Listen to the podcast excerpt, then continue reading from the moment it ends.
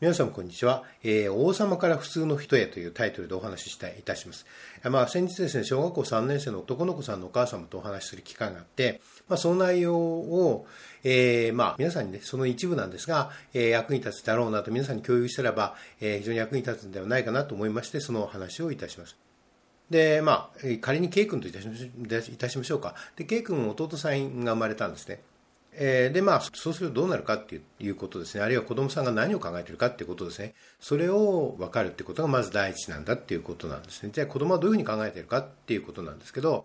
えー、まずは、えー、人間の子供っていうのは生まれた時に何もできません。全く無力です。全く無能者ですね。ですから、無能者であるということは逆に言えば周りの大人ですね、お父さんお母さんはじめ、まあおじいさんおばあさんいれば、みんなそういう周りの人たちの大人の100%ですよ。100%の世話によって、えー、まあ命を長えることができる。それが赤ちゃんですね。で、それがですね、えー、そうやってもだんだんにも大きくなっていくわけですが、もちろんですね、何もできないわけじゃないんですが、まあそうは言ってもですね、この状態で何を考えているかっていうと、えー、要は自分が王様なんですね。で、周りは何でもやってくれるので、これはもう周りはもう奴隷なわけですよ。つまりお父さんお母さんも奴隷なんですよね。で奴隷ってことはもう自分の考えを言うことすらなくても顔色を伺って全部やってくれるとお膳立てしてくれるってそれが当然だっていうことなんですよね。だって王様だからね。だからそうでしょ？王様ってそういうもんじゃないですか。だからそれが当たり前なんだっていうことなんですね。でもうだから当たり前なので逆にこれがこの怪我されるとかっていうことはありえないわけですよ頭の中でね。でこれがだから解釈なんですよ。この、え子供の世界っていうのはつまりそれが、まあ、正常なことなんですね、えー、みんながもう自分の思う通りもう顔色を伺って全部やってくれるっていうことですね。これが当然なんだっていうことですね。でましてや自分に何かしろなんていうことはまあ万死に値する大犯罪なわけですよ。だってしなくていいわけですよ。だって周りがやってくれるわけだから王様だからね。だからもしそれが何かしろということで、まあ、勉強も含めてですよ、なんかしろって言われることは、もう万死に値するほどの題材なわけですよ。もう王様である私に対して何事ぞっていうことなわけですね。これがそもそもの万人が全ての人が持っている、まあ、この考え方なんですよ。つまり子供の時代の考え方。これは例外なく全ての人がこういうふうに考えているわけですよね。だからつまり王様なんですよ。で、これが普通の人何でも自分のことを自分でやらなくちゃいけないし、逆に言えば自分の人生は自分でコントロールできるんだってことね。その人で頼る必要はなくて自分で自分の人生をコントロールできるんだっていうことを分かっていく、あるいは教えていくってことが教育の本質なんだっていうことなんですよね。だ教育って何かって言ったら、つまりよく自立っていうことを言いますけど、自立ってことはどういうことかって言ったら、この王様、自分は王様だと。で、周りが全部やってくれるってことですね。で逆に言えばやってくれなければ周りのせいなわけですよ。で、そうじゃなくて、普通の人っていうのは、普通の人になるってことは、まあ、要は全部自分でやるんだけど、自分でこの自分の人生をコントロールできるんだっていう、そういう力があるんだっていうこと、あるいはそういう方法も知ってるんだっていうこと。それが、まあ、自立であったり、教育の役目だったりするわけなんですよね。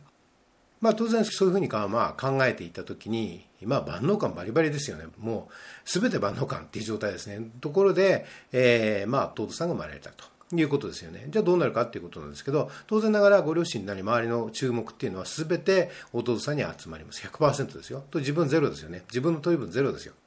まあでもそうじゃないんですよ。それは何くれとなく、そういうふうに見えてるだけであって、まあだから、その、ケイ君はそういうふうに見えてるわけですね。そういうふうに見えてるんだけど、その、実はそうじゃないんですよ。そういうお父さんお母さん、そういう忙しい中でも、育児が大変な中でも、いろいろ何くれとなく心を配ってくれてるわけですよ。それが、まあ、子供はわかんないね。子供は分かんないんですよ。すべて自分はもう失ってしまったっていうことなんですね。自分はこの王様の地位を失ってしまったんだっていうことしかないんですよ。ああま、弟さんに奪われてしまったっていうことしかないんですよね。大陸人が大変な中でも、ご両親様は何くれとなく、えー、自分の面倒を見てくれてるんだなっていうことはもう一切見えない、わからないんですね。わからないのは子供なんですよ。そういう分かることができないんですよね。だからそれを分かるようにしていかなきゃいけないっていうことなんですよ、大事なことはね。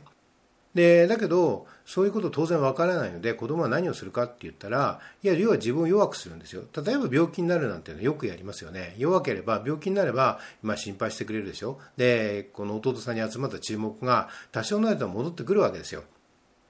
だからそうすると、まあ、その戻ってくればその、まあ、万々歳じゃないですよね。つまり勝ったわけですよ。勝利したんですね。これ勝利なわけですよ。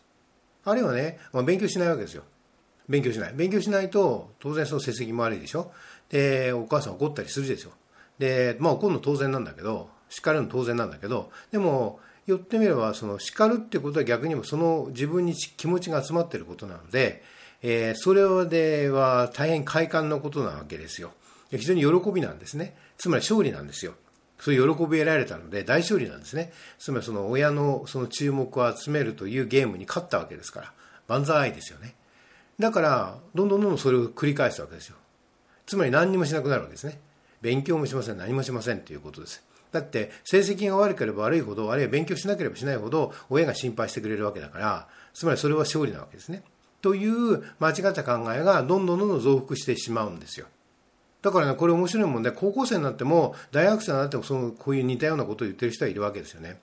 で実は大人の中でも立派な大人の中でもこういう考えっていうのが潜んでいます。えー、で人の人生をコントロールしようとしているんですよね。だからここを若い時に小さい時にはっきりこう分かっていかなきゃいけない。早く分かれば分かるほどいいんですね。っていうことはどういうことかって言ったらつまりそのこの見方ねを変えなきゃいけないんですよ。でよくあるのはこの罪悪感を感じてしまうんですね。お母さんがね。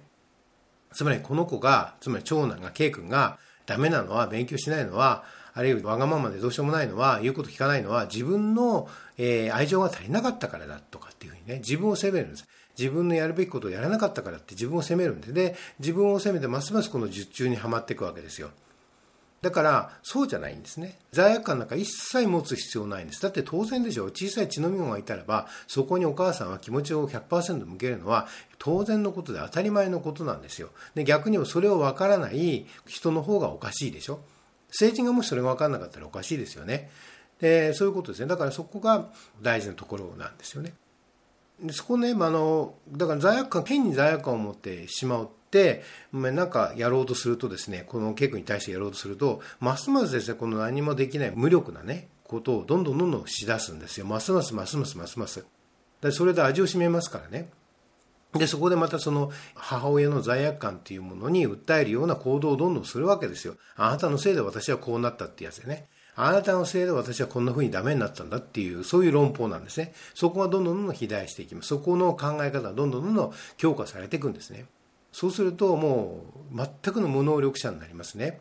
で、えっと、無能力になるとどうなるかっていうと、何もできないわけですよ。当然ながら、まあ、単純にその行きたい学校も行けないし、つきたい職業もつけないわけです。で、自分の能力がないので何もわからないので、正しい判断っていうのも難しいわけですね。でもっと大事なことは自分の人生って自分でコントロールできるんだよっていうそういう自分まあもっと言えば自分で自分で作っていけるんだっていうそういうことすらももう忘れてしまうんですね。もう気づくことすら、えー、なくなってしまう。そういう人生を送ることになるんですね。だからこの捉え方としてこのケイ君にとっては自立ということね。弟さんが生まれたっていうことは自立の大きなチャンスなんだっていうことなんですね。まずそういう捉え方をすること。このことを通して自立っていうものを学んでいくこと。それから例えばですね人の事情ですよね。親の考えとか親がどこで苦労しているのかとかっていうことに目を向けられるようになること。そういう訓練をするわけですよ。単純にね入学試験で結果を出す人っていうのはここのとこがよく分かってるんですよ。つまり入試問題っていうのはこういう答えを求めてるっていうのがあるでしょ。こういう答えがこう求めてるっていうのがある。その答えに対しその求めに対して答えなきゃいけないわけだから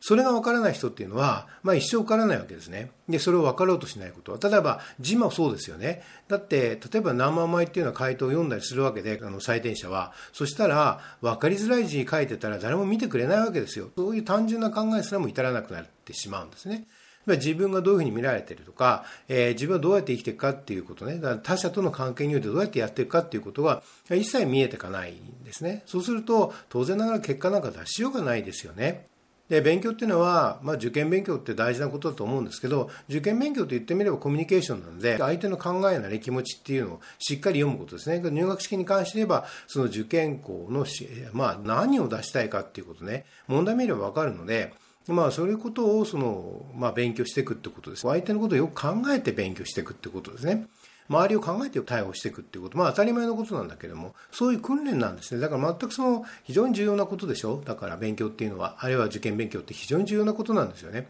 だ。よくだから受験勉強を軽視するような人っていうのはやっぱり間違っていて、やはりそういうことを学ぶべき時期なんですよ、つまり。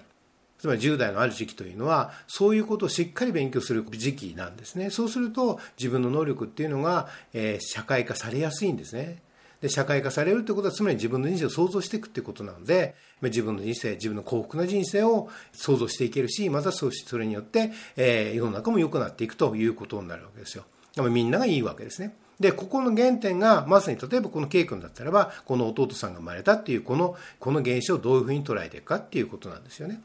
さっき申し上げたように王様だったっていうところから普通の人になるっていうこと、この、えー、ことね、そういうふうにして、えー、自分の人生は自分で想像できるんだよっていう、ここを教えていくっていうのが、まあ、教育なわけですね。ぜひですね、あの、そういう観点から、まあ、こういうことで、まあ、成人でもですね、例えばこの、えー、妹さんに奪われたとかね、上のお子さんがね、あの、えー、下の子に奪われたとかっていうふうにして思って結局全部ですね、人のせいにするっていう、そういうことがかなりの年になっても抜けきれない人が意外に多いです。というか多いです。で、そういう人たちは、またこの話を聞いてですね、やっぱり自分の人生って振り返ってもらって、あ、自立ってのはこういうことなんだっていうことを振り返っていただけたらいいなと思うんですね。またお父さんお母さんの中でもそういう方がいらっしゃると思います。だからぜひそういうことを振り返っていただいて、自立、正しい自立ってどういうことなのかっていうことね、それをもう改めてこう振り返って、自分の人生を振り返っていただいて、あ、こういうことを、こういうふうにものを考えたらいいんだなっていうことですね、を、えー、振り返っていただけたらと思います。その役に立てれば幸いでございます。ありがとうございました。